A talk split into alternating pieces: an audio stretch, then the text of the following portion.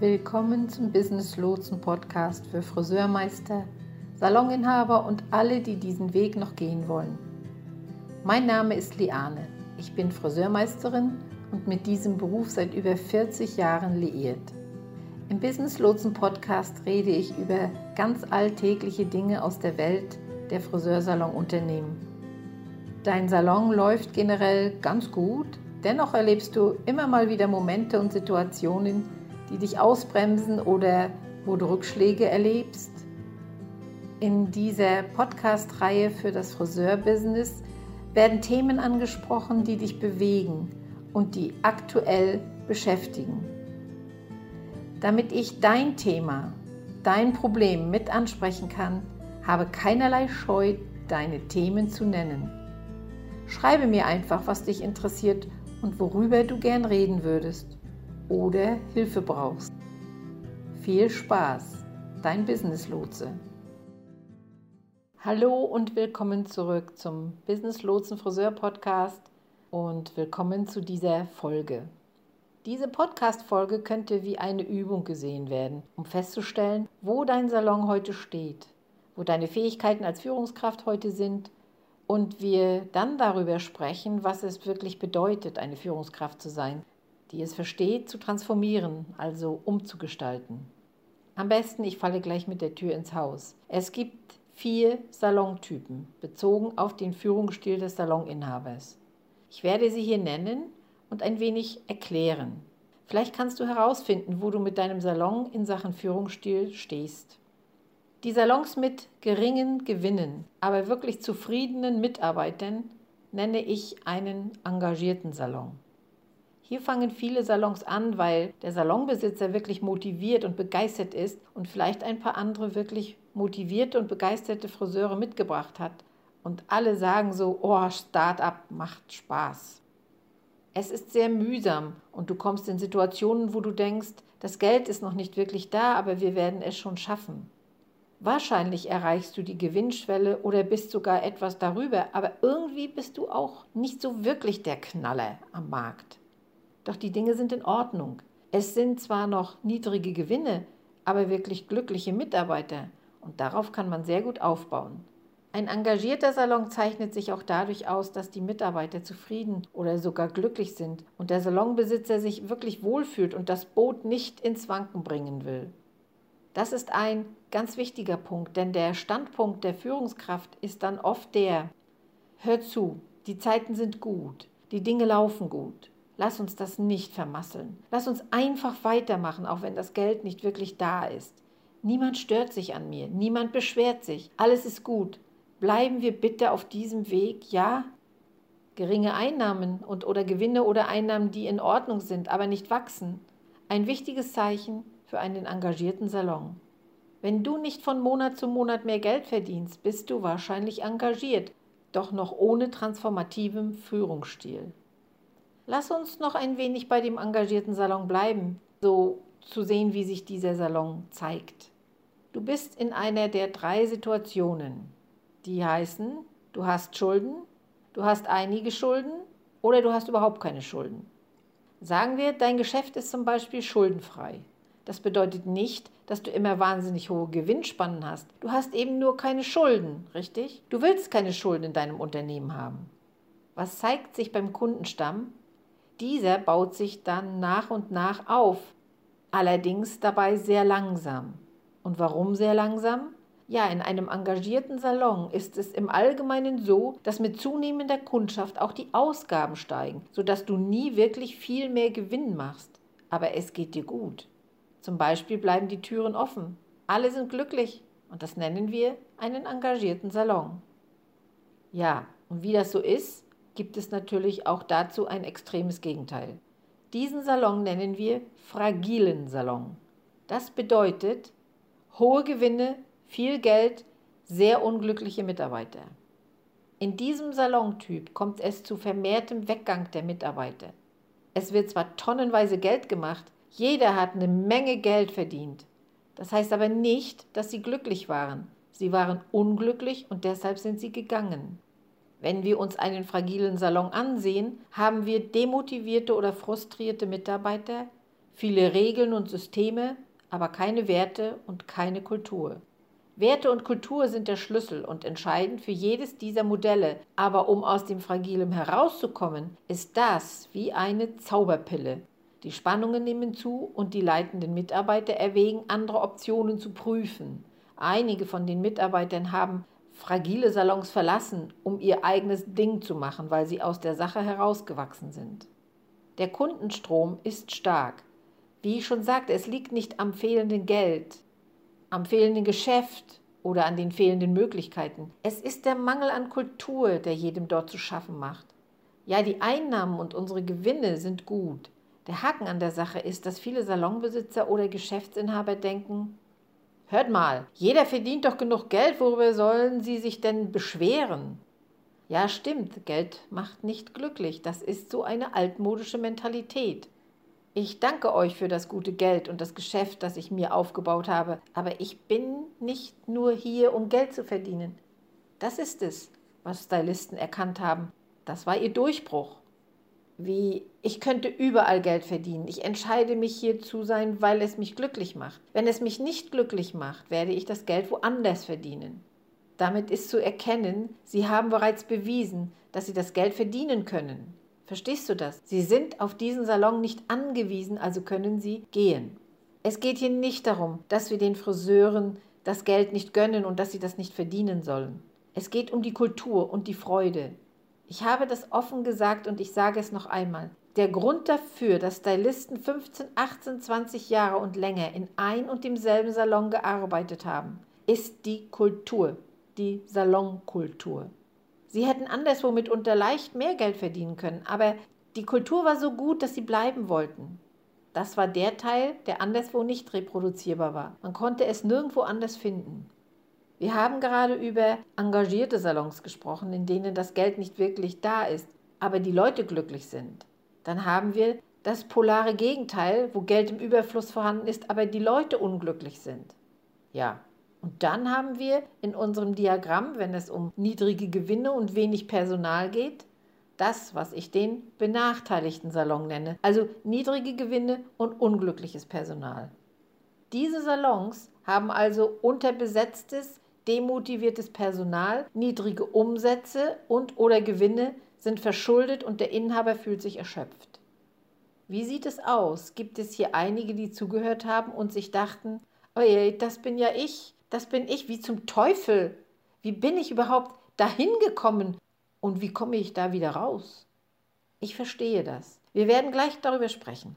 Und dann das polare Gegenteil zu diesen benachteiligten Salon, nämlich hohe Gewinne, glückliche und loyale Mitarbeiter. Wenn du die Augen schließt, ist es wahrscheinlich das, was du dir vorgestellt hast, als du dich entschieden hast, Inhaber eines Salons zu werden. Oder wenn du darüber nachdenkst, ein Salonbesitzer zu werden, so du noch keiner bist, vielleicht bist du auch ein Friseur und denkst, ja, das ist der Salon, in dem ich arbeiten möchte, dann nenne ich das hier den florierenden Salon. Hohe Gewinne, alle verdienen gutes Geld Sie sind auch glücklich und loyal. Das Rezept lautet also Geld, Glück und Loyalität. In einem florierenden Salon sind das Team und alle Mitarbeiter motiviert und inspiriert. Die Führung ist motiviert und inspiriert. Es gibt ein beständiges Kundenwachstum. Die Systeme sind vorhanden und es fühlt sich mühelos an, sie zu verwalten. Ich möchte, dass du dich jetzt fragst, ob der Salon, in dem du arbeitest oder der Salon, den du besitzt, ein engagierter, benachteiligter, fragiler oder florierender Salon ist. Wenn du jetzt feststellst, okay, ich bin fragil oder ich bin benachteiligt oder was auch immer du herausfindest und du willst zu einem florierenden Salon gelangen, was wir alle anstreben sollten, fragst du dich bestimmt, wie komme ich da nun hin? Wie immer geht es nicht nur um eine Maßnahme oder gar drei oder fünf Schritte, es ist vielschichtiger als das. In der Business Lotse Traumberuf Friseurakademie wird es dann ein Programm geben, in dem es ausschließlich um die Führung eines Salons geht und wo wir ganz tief in die vier Salontypen eindringen werden. Dabei gehen wir dort die Gewinnpyramide des Saloninhabers durch, die aus zehn Stufen besteht. Interessant ist dabei, dass beim Aufbau der Pyramide die ersten Stufen eine Menge Arbeit bedeuten. Und je höher man dann kommt, desto weniger Arbeit hat man, was sehr typisch für den Aufbau eines skalierbaren Unternehmens ist. Die anfängliche Routinearbeit ist dabei sehr brutal und wirklich hart. Und dann kommt man in die Mitte und denkt sich, okay, ich kann harte Dinge tun. Ich habe schon einiges von dem getan, was ich gerade gesagt habe. Ich mache einfach weiter. Ich schaffe das schon. Es ist eher so, dass die emotionalen Teile in der Mitte liegen. Der erste Teil ist einfach harte Arbeit.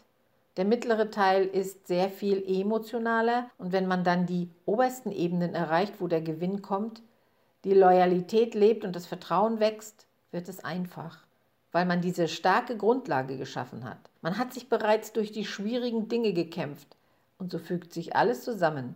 Es ist also ein ganzes System. Wenn man sich große Führungspersönlichkeiten ansieht, dann tun sie nicht nur eine Sache, richtig? Hast du zum Beispiel jemals eine charismatische Führungskraft getroffen?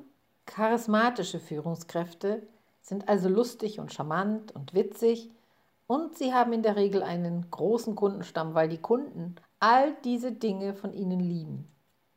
Aber das Problem ist, wenn man für eine charismatische Führungskraft arbeitet, nutzt sich die Fassade sehr schnell ab und man denkt sich, Oha, du warst kein glänzender Kupferpfennig, du bist eine stumpfe alte Münze.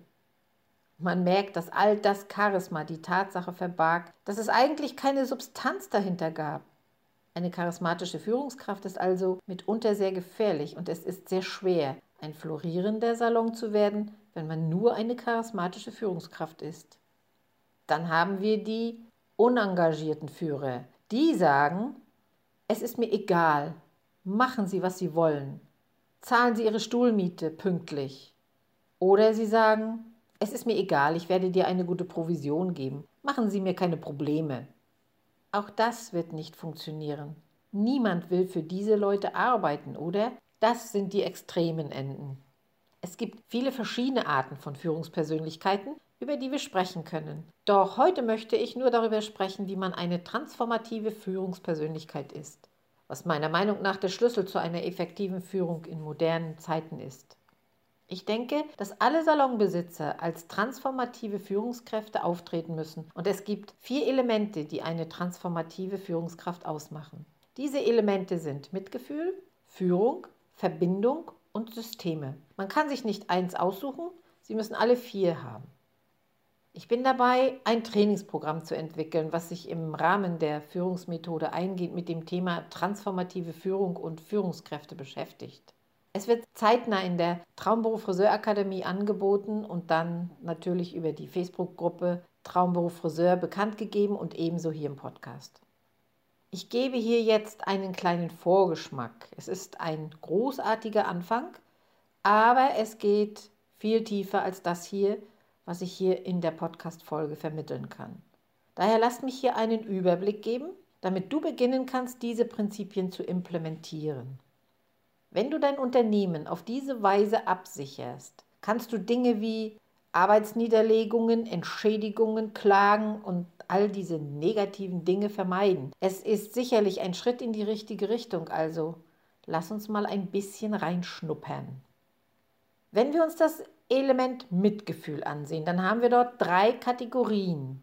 Diese drei Kategorien sind Zeit, Raum und Freundlichkeit. Wenn wir mitfühlend mit der Zeit umgehen, bedeutet das, dass du deine Zeit selbstlos dem Unternehmen widmest. Das heißt, dein Team möchte, dass du deine Zeit dem Unternehmen widmest. Du musst nicht dort leben, du musst auch nicht einen Schlafsack auspacken und neben deinem Arbeitsplatz schlafen. Doch du musst sicherstellen, dass du mit dem Herzen dabei bist. Wenn du da bist, wenn du nett bist, wenn der Salon sauber ist, du alle Annehmlichkeiten bereitstellst, der Salon einladend aussieht, das sind die Grundlagen und das ist grundlegend. Dein Team will sehen, dass du dich dem Geschäft selbstlos widmest. Denn wenn du anfängst, sich selbstlos zu widmen, werden sie das auch tun. Doch das braucht Zeit. Man kann nicht einfach ein oder zwei oder fünfmal etwas tun und dann sagen, nun, ich tue es ja schon, warum tut es niemand anderes? Nein, es muss ein wiederholendes Muster sein. Für mich als Führungskraft gibt es keinen anderen Weg, als selbstlos meine Zeit zu opfern und das ist es, was mich transformativ macht. Wenn ich so auftrete und es offensichtlich ist, dass ich mit dem Herzen dabei bin, will mein Team auch mit dem Herzen dabei sein. Das macht nur Sinn, oder? Dann haben wir Zeit, um uns zu verbinden. Das ist schwierig. Ich weiß, dass deine Zeit knapp bemessen ist und es ist wirklich schwierig, Zeit für eine Verbindung zu finden. Aber keine Verbindung, keine Loyalität. Also, wenn ich nicht mit dir verbunden bin, warum sollte ich dann bleiben? Ich weiß dann ja nicht einmal, wer du bist. Es beginnt schon mal damit, dass man den Namen jedes Teammitglieds kennt. Ja, du magst jetzt lachen und für dich ist das völlig klar. Sehr gut, aber ich habe auch schon erlebt, dass ein Saloninhaber sich an den einen oder anderen Namen nicht erinnern konnte oder wollte. Bedeutet, nimm dir Zeit für deine Mitarbeiter.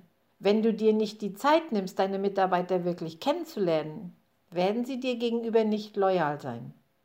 Gut, und dann haben wir ja noch als drittes das Bedürfnis. Als nächstes solltest du dir also das Bedürfnis deines Teams nach Zeitwohlstand anerkennen. Wenn du deinen Mitarbeitern keinen entspannten Urlaub gewährst, werden sie abhauen. Das ist nicht transformativ. Es macht keinen Sinn. Und dann haben wir den Raum, also Privatsphäre mit Kunden und Kollegen ermöglichen. Die Freiheit, ein Traumgeschäft aufzubauen, Flexibilität und Zeitplanung. Was bedeutet, dass sie nicht unter deiner Fuchtel stehen sollten. Und man kann Systeme haben, man kann Richtlinien haben, aber man muss den Menschen erlauben, so zu sein, wie sie sind. Mir ist auch aufgefallen, dass es Salonbesitzer gibt, die sich beschweren. So nach dem Motto, also Jana und Erika haben diese wirklich starke Bindung entwickelt und irgendwas ist da los. Die sich also darüber den Kopf zerbrechen. Doch wen interessiert das schon? Das ist doch toll. Willst du, dass dein Team zusammenhält? Das ist nichts Schlechtes. Und sie müssen die Freiheit haben, diese Verbindung über dich hinaus aufzubauen.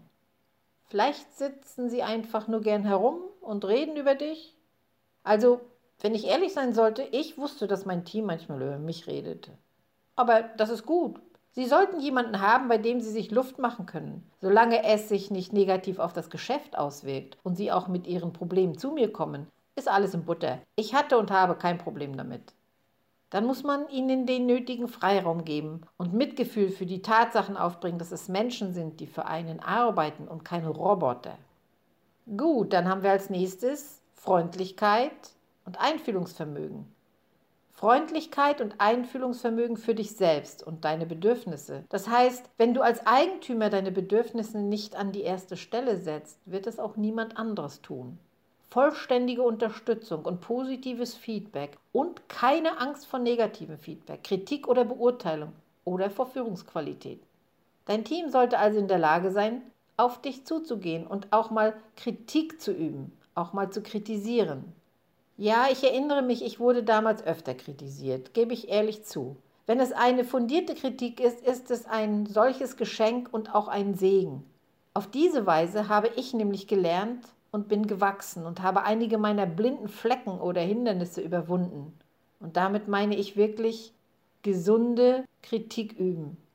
Aber wenn jemand das Gefühl hat, dass du keine sichere Zone bist, wenn also die Möglichkeit besteht, dass du ausrastest, weil sie dir Feedback geben oder sie sagen, dass sie zwei Wochen Urlaub nehmen müssen und du sagst, zwei Wochen Urlaub im Dezember? Meine Güte, wir brauchen sie in dieser Zeit hier. Wenn das deine Reaktion ist, bist du keine transformative Führungskraft. Das wird also auch nicht funktionieren dann. Wenn also zum Beispiel, machen wir das an einem Beispiel fest, wenn also jemand sagt, ich brauche im Dezember zwei Wochen Urlaub, dann könntest du sagen, hm, das ist ein Fehler, ich wünschte, du würdest das nicht tun. Doch das sagst du nie und wiederholst es auch nicht gegenüber anderen. Stattdessen sagst du, okay, klasse, Gehst du irgendwo hin? Oder was hast du vor? Und derjenige, der in Urlaub gehen will, kann seine Pläne mitteilen. Du kannst aber auch sagen, aha, ich verstehe. Moment, wir werden in einer Sekunde darauf eingehen. Dann könntest du was sagen wie, nur damit Sie es wissen, November ist eine echte Hochsaison. Ist es für Sie in Ordnung, diese Einnahmen zu verlieren? Wenn dann dieser Mitarbeiter Ja sagt, dann sagst du, Okay, perfekt. Lassen Sie uns die nötigen Vorkehrungen treffen und es möglich machen. Es ist deine Aufgabe, sie anzuleiten und zu informieren, aber nicht, sie unter deine Fuchtel zu stellen. Was wahrscheinlich passieren wird, ist, dass diese Person zurückkommt und sagt, ja, ich bin froh, dass ich mir eine Auszeit genommen habe, aber ich habe gemerkt, wie viel Geld ich verloren habe und ich werde das wahrscheinlich nicht wieder tun. Der Punkt ist hier, das müssen Sie selbst lernen. Das ist es, was Erwachsene tun. Man trifft Entscheidungen und macht Fehler und man lernt daraus. Vielleicht hat es demjenigen aber auch gefallen und Sie werden jeden Dezember zwei Wochen Urlaub nehmen. Wen kümmert das, solange du da bist und ein gutes Teammitglied bist, wenn du da bist? Das ist es, was zählt. Und sollte es so sein, dann kannst du dich rechtzeitig darauf vorbereiten und die Zeit absichern. Dann haben wir die Kategorie Führung. Unter Führung verstehen wir Tatkraft, Optimismus und Zuversicht. Du brauchst eine Vision und Ziele für die Zukunft deines Unternehmens. Eine klare und strahlende Leidenschaft und inspirierte Maßnahmen, die wöchentlich ergriffen werden. Selbstgefälligkeit ist nicht erlaubt. Optimismus, kein negatives Gerede oder negative Zukunftsaussichten. Wir können nicht sagen, ach, ich weiß es nicht, mal sehen, ob es uns in einem Jahr überhaupt noch gibt oder mal sehen, ob wir überhaupt jemanden einstellen können, der dafür arbeitet. So kann man nicht reden. Ich möchte nicht für eine solche Führungskraft arbeiten und deine Mitarbeiter ebenfalls nicht.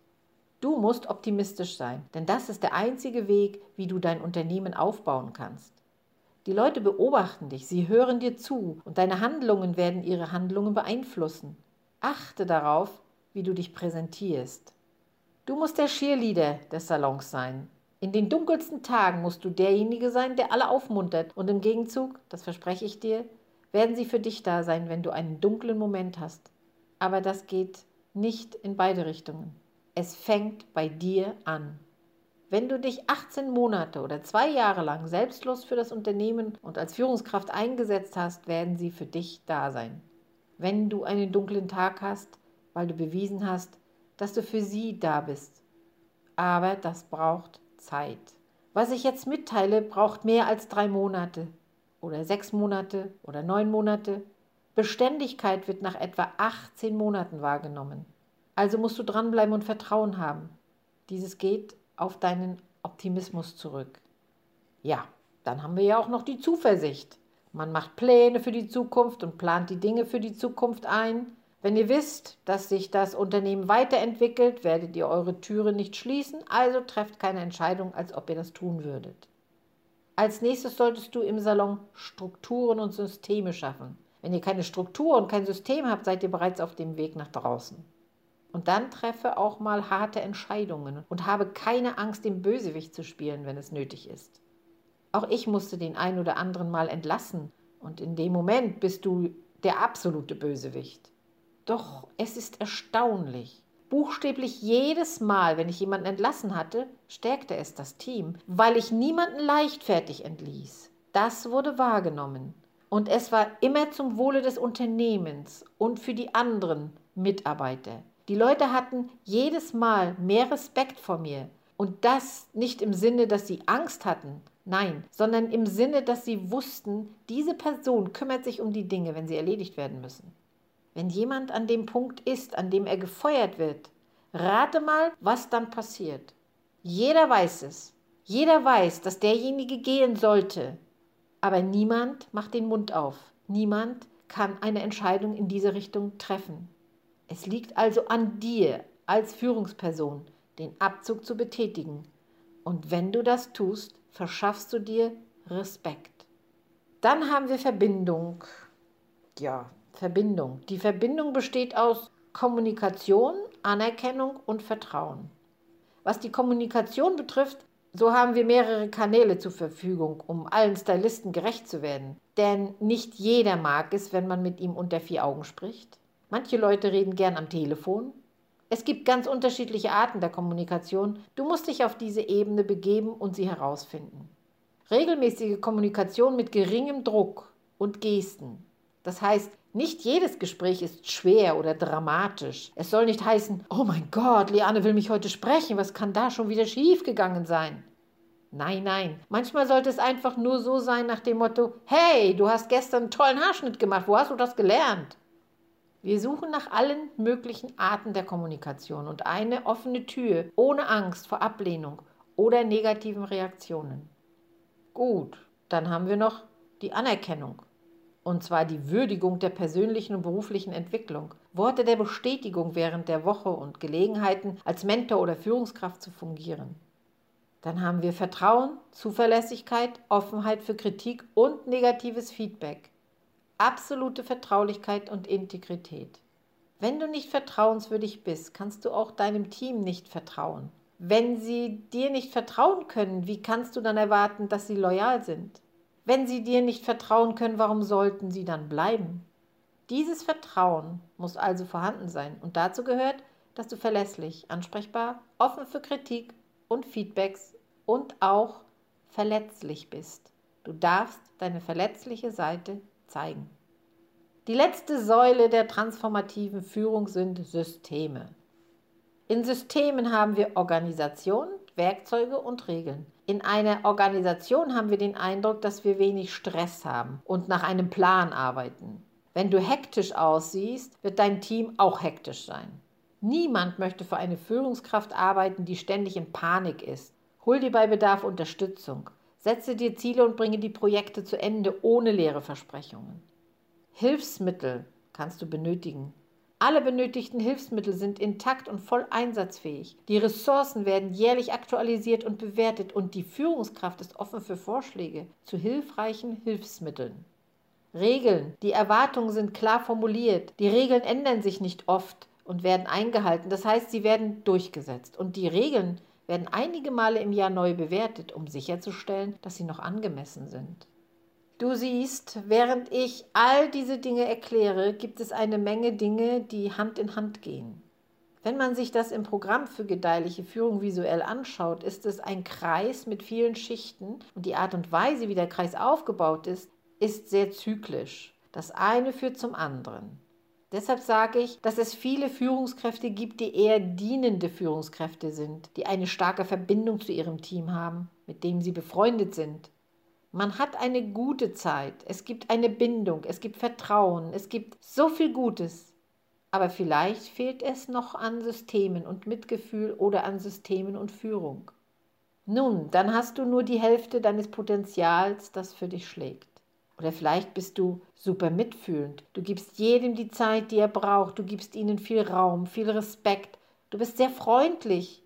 Aber es gibt kein System, sodass du dich ausgenutzt fühlst. Auch das wird nicht funktionieren. Man muss alle vier Elemente haben. Und wenn ich von Anleitung spreche, dann meine ich damit, dass die meisten Stylisten heutzutage nicht erzogen werden wollen. Heute braucht man Systeme und Anleitungen, die den Menschen zeigen, was sie tun sollen, die den Erfolg demonstrieren, aber ihnen nicht vorschreiben, was sie zu tun haben. Diese ganze Zeig es mir Idee wie tu, was ich sage, nicht, was ich tue, wird nicht mehr funktionieren.